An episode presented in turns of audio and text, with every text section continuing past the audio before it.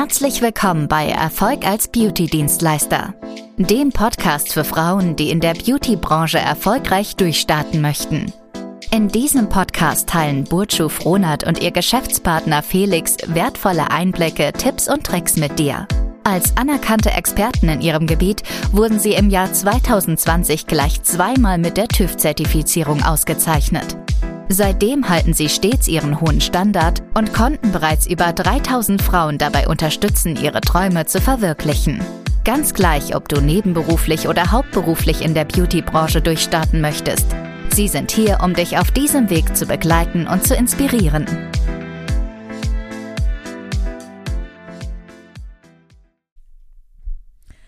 Hallo und herzlich willkommen in unserem Podcast Erfolg als Beauty-Dienstleister. Mein Name ist Butche Frohnert und gemeinsam mit Felix Frohnert haben wir die Bonante Cosmetics Academy gegründet. Wir helfen deutschlandweit Frauen dabei, in der Beauty-Branche neben- oder hauptberuflich durchzustarten. Und in dem heutigen Podcast wollen wir auf die drei Mythen der Selbstständigkeit eingehen. Und da habe ich ja den Felix einmal dabei. Hallo Felix. Guten Tag. Ja, dann würde ich vorschlagen, fangen wir doch schon mal mit dem ersten Mythos an. Was ist denn deiner Meinung nach oder deiner Ansicht nach der erste große Mythos? Der erste Mythos ist, dass es mehr als drei gibt, aber wir konzentrieren uns hier heute mal auf drei. Okay. Haben uns dreimal rausgesucht. Es gibt natürlich noch deutlich mehr, die uns tagtäglich so begegnen, aber wir haben uns jetzt hier einfach mal drei rausgesucht, wo wir eben der Meinung waren, okay, da gibt es sehr, sehr häufig, äh, gibt es einfach auch Denkfehler zu von äh, Beauty-Dienstleistern oder angehenden Beauty-Dienstleistern. Ähm, der erste Mythos ist, dass man sich als selbstständiger Beauty-Dienstleister seine Arbeitszeit komplett frei aussuchen kann. Bojo, was sagst du dazu? Kann man sich als ähm, als Kosmetikerin, als Kosmetikstudioinhaberin seine Arbeitszeiten komplett frei aussuchen? definitiv gelogen. Nein. Also das kannst du nicht. Vor allem nicht, wenn du halt einfach diese 0815 Dienstleistung hast. Ich sag's, wie es ist. Also wenn du Wimpern anbietest, ein bisschen Pediküre, Maniküre, vielleicht ein paar Gesichtsbehandlungen, da bist du hinter jedem Penny her, dass du ja eigentlich ja dich nach deinen Kunden ja richten musst. Also ein Beispiel, ich bin jetzt Kundin und möchte halt jetzt zu irgendeiner äh, Tante in ein Kosmetikstudio dann sage ich, ich kann aber nur um die und die Uhrzeit und die muss halt jetzt gucken, dass sie sich halt anpasst, weil sie ja davon, ja, versucht zu leben und über die Runden zu kommen. Das heißt, wie soll jetzt die Dame dagegenüber, die das Studio betreibt, überhaupt die freie Wahl dazu haben, ihre Arbeitszeit suchen zu können. Das funktioniert gar nicht. Wie soll das denn funktionieren? Ja, richtig. Vor allem, also das stellen wir auch immer wieder fest, eine ganz große Motiv Hauptmotivation der äh, Leute, die eben im Beauty-Bereich starten, die zum Beispiel gerade in der Familienplanung sind oder sowas, die sagen halt, okay, ich möchte das machen, damit ich mir selbst aussuchen kann, wann ich eben arbeite. Das trifft aber in den aller, allermeisten Fällen trifft das halt eben einfach nicht zu, weil einfach die Umsätze sonst nicht stimmen würden. Ne? Gerade wenn man es auch hauptberuflich macht. Ja, du musst auch einfach gucken, dass am Ende des Monats die Umsätze stimmen. Und ähm, wenn halt nicht genügend Geld reingekommen ist, so, dann, dann arbeitest du halt auch am Wochenende und äh, bis spät abends und Urlaub wird auch schwierig, weil auch gerade das Thema Urlaub, ja, das ist ja als, als Selbstständiger ist das sowieso ähm, äh, auch so ein Thema, ja. Du hast auf, auf der einen Seite, ähm, hast du, äh, äh, gibst ja schon mal Geld für den Urlaub aus, ja, also das kostet ja schon mal Geld, du wirst aber in der Zeit auch nicht weiter bezahlt und du hast auch noch einen Verdienstausfall, den man auch noch kompensieren muss, ja. So, und da überlegen sich ganz viele Kosmetikstudio-Inhaber ähm, ähm doppelt und dreifach, ob die jetzt mal in Urlaub gehen können oder mhm. nicht, ob das eben drin ist. Ja, es ist halt so ein, so ein Wunschgedanke, so eine Vorstellung. Also grundsätzlich möglich ist das ja. Also man kann wirklich, wenn man mit Köpfchen an die Sache rangeht, garantiert das alles hinkriegen. Man kann auch irgendwann, auch ist man in der Position, seine Kunden selber auszusuchen, die Termine sich selbst auszusuchen dann in Urlaub zu fliegen, wenn man halt es für richtig empfindet. Das Problem ist aber jetzt hier bei dieser Sache, dass von 100 Prozent der Dienstleister da draußen vielleicht ein bis zwei Prozent verstanden haben, wie man es hinkriegt, ja, indem man halt einfach hochwertige Dienstleistungen auch anbietet, indem man sein ähm, Personal zum Beispiel mit einbringt, ja, das heißt, man sollte so oder so mal gucken, dass man vielleicht früher oder später auch die erste Arbeitskraft mit aufnimmt, dass halt auch das Kerngeschäft weiterlaufen kann, wenn ich dann irgendwo im Urlaub bin und dann nicht nur für ein paar Tage, sondern vielleicht mal für mehrere Wochen, ja, dass trotzdem weiterhin Anfragen abgearbeitet werden können, Termine festgelegt werden können, etc., etc. Und und da sind die wirklich meisten einfach nicht. Und die werden auch da nie hinkommen. Nicht, weil es nicht möglich ist in der heutigen Zeit, sondern einfach, weil ähm, der Kerngedanke nicht da ist, das Prinzip nicht verstanden wird und äh, viele Menschen leider eine Barrikade vor sich hinstellen und sich gar nicht weiterbilden lassen wollen, weil sie der Ansicht sind, sie wissen es ja besser als jeder andere da draußen. Deswegen wird das ja nicht funktionieren bei denen. Dann gibt's halt noch die ein, zwei Prozent, das sind dann halt Leute, die sich wirklich ernsthaft dafür interessieren, irgendwann sich die Zeit selber auswählen zu können, indem sie sich dann zum Beispiel mit Wimpern, Permanent Microblading eben spezialisieren. Da haben wir in der Beauty-Dienstleistungsebene die hochwertesten äh, Dienstleistungen, wo man dann auch mal mehrere hundert Euro pro Kunde machen kann. Danach kommt ja dann eigentlich nur noch Heilpraktiker und Arzt. Ja, das heißt hier in der freien äh, Bewegung sage ich immer da, wo man halt frei was umsetzen kann, ohne halt studiert und gemacht zu haben, ist halt das einzig möglich, wo man halt schnell an viel Geld kommt bekommen kann, eben diese drei Dienstleistungen, die ich eben genannt habe. Und damit kriegt man es auf jeden Fall hin. Das heißt zusammengefasst, Mythos, Arbeitszeit, sich aussuchen zu können, tut mir leid, Herzchen, das funktioniert nicht, es sei denn, du hast verstanden, worauf wir hinaus wollen. Ja. Ähm, dazu auch nochmal, also wenn du auch mal wissen möchtest, äh, wie das denn für dich möglich ist, dass du in der Beauty-Branche starten kannst ähm, oder dich eben auch etablieren kannst und auch dir deine Arbeitszeit wirklich mal aussuchen kannst, dann äh, kannst du dich gerne bei uns melden und in einem, in einem Beratungsgespräch gehen wir dann mit dir individuell und persönlich mal ganz genau darauf ein, wie das Ganze für dich eben auch aussehen könnte. So, weiter geht's. Mythos Nummer zwei. Ähm, ist eigentlich kein Mythos, das ist Fakt, aber gar nicht so schlimm.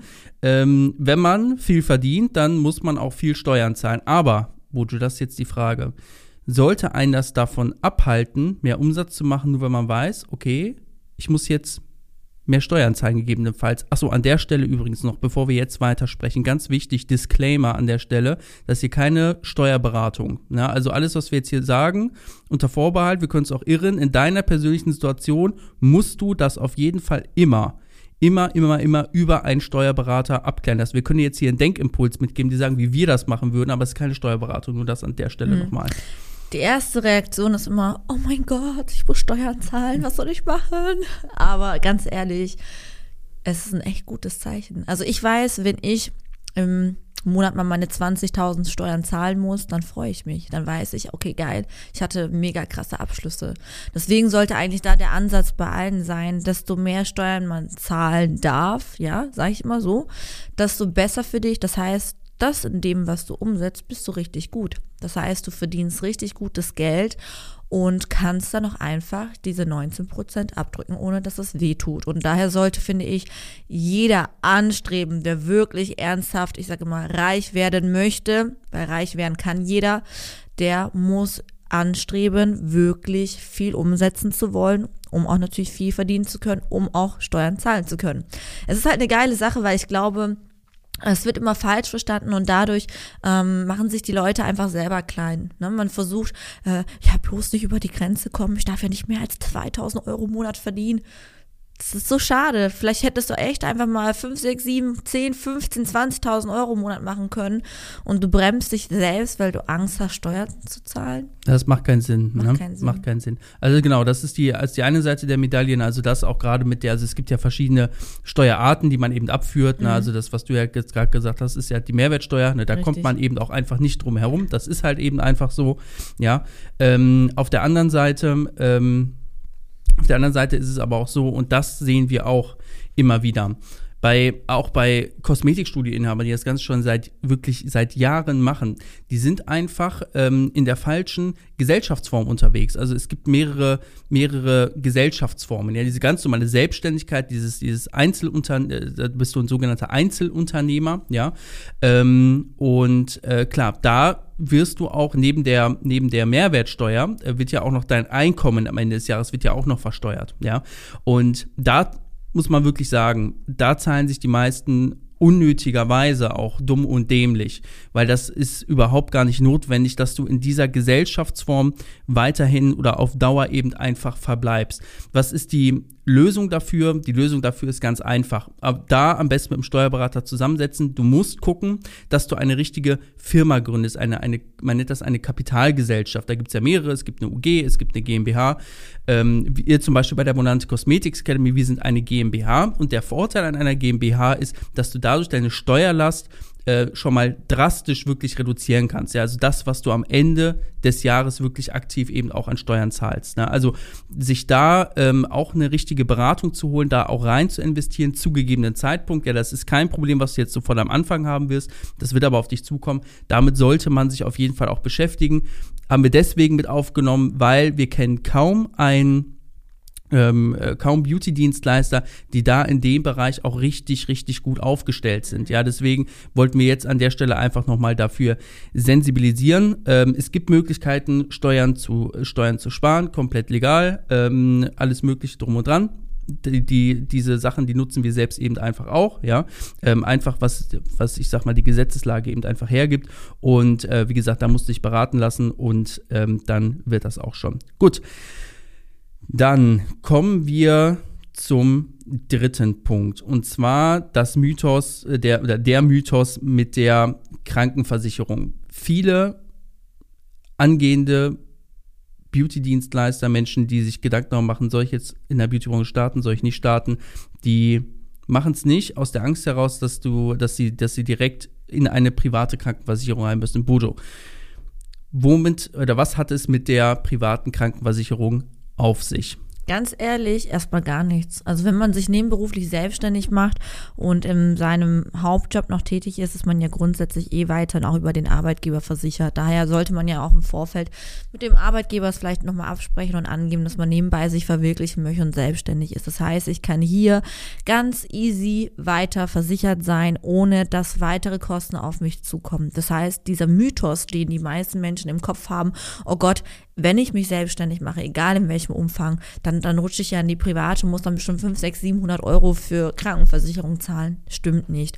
Ähm, dasselbe gilt auch natürlich für Leute, die egal in einem Vollteil oder ja Nebenjob tätig sind, also überall ab dieser ab 450 Euro aufwärts bist du ja verpflichtet krankenversichert zu sein, ne? vom Arbeitgeber her, daher ganz easy. Oder es gibt ja auch so Möglichkeiten, über den Mann, Partner, Eltern weiterhin krankenversichert auch zu sein und zu bleiben. Daher braucht man da auch erstmal nebenberuflich gar keine Angst haben. Klar, anders sieht's aus, wenn man halt irgendwann wirklich mh, hm, das Ziel hat, hauptberuflich ja auch selbstständig sein zu können und äh, wie auch eben genannt, auch vielleicht viel umsetzt, ja, dann, äh, dann kann man sich da wirklich Gedanken machen und schauen, okay, oder vielleicht schon mal sich Vergleiche einholen, okay, wo versichere ich mich, bleibe ich in der gesetzlichen äh, noch weiterhin vielleicht versichert, gehe ich in eine private über, ähm, aber ich bin ehrlich, Leute, der Weg dorthin, der dauert ja auch erstmal an. Also meistens braucht man ja mindestens erstmal ein paar Jahre, bis man diesen Durchbruch wirklich für sich auch erstmal schafft.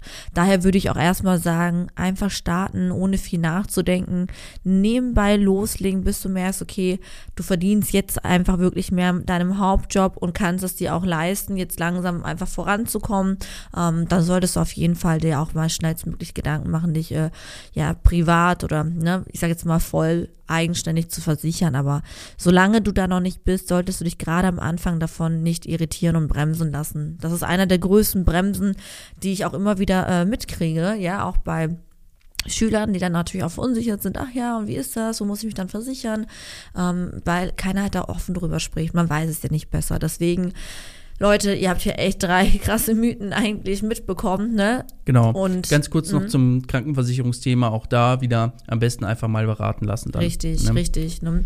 Deswegen, also ich denke, dass man jetzt damit mit diesem Podcast hoffentlich auch nochmal ja viele Ängste lösen konnte. Klar, ich habe es jetzt einfach bewusst ein bisschen ins äh, Lächerliche gezogen, einfach, dass du halt einfach siehst, ne? Man es muss ist sich, alles halb so wild. Genau, man muss sich gar nicht so stressen lassen und sich verrückt machen. Diese ganzen Kopfschmerzen, die dir zubereitest, fokussier dich mal lieber auf deine Weiterbildung und gib mal genauso viel Intention mal lieber dorthin, als dich mit solchen Themen zu befassen. Vor allem, wenn man auch mit den richtigen Leuten zusammenarbeitet, richtige Berater an seiner Seite hat, dann kriegt man das auch alles bewältigt. Ne? Genau, richtig. Ja, Genau, also das waren jetzt mal drei Mythen, drei Dinge, ähm, wo es viele Missverständnisse gab. Da wollten wir einfach mal drüber aufklären. Es gibt natürlich noch zig weitere, ja.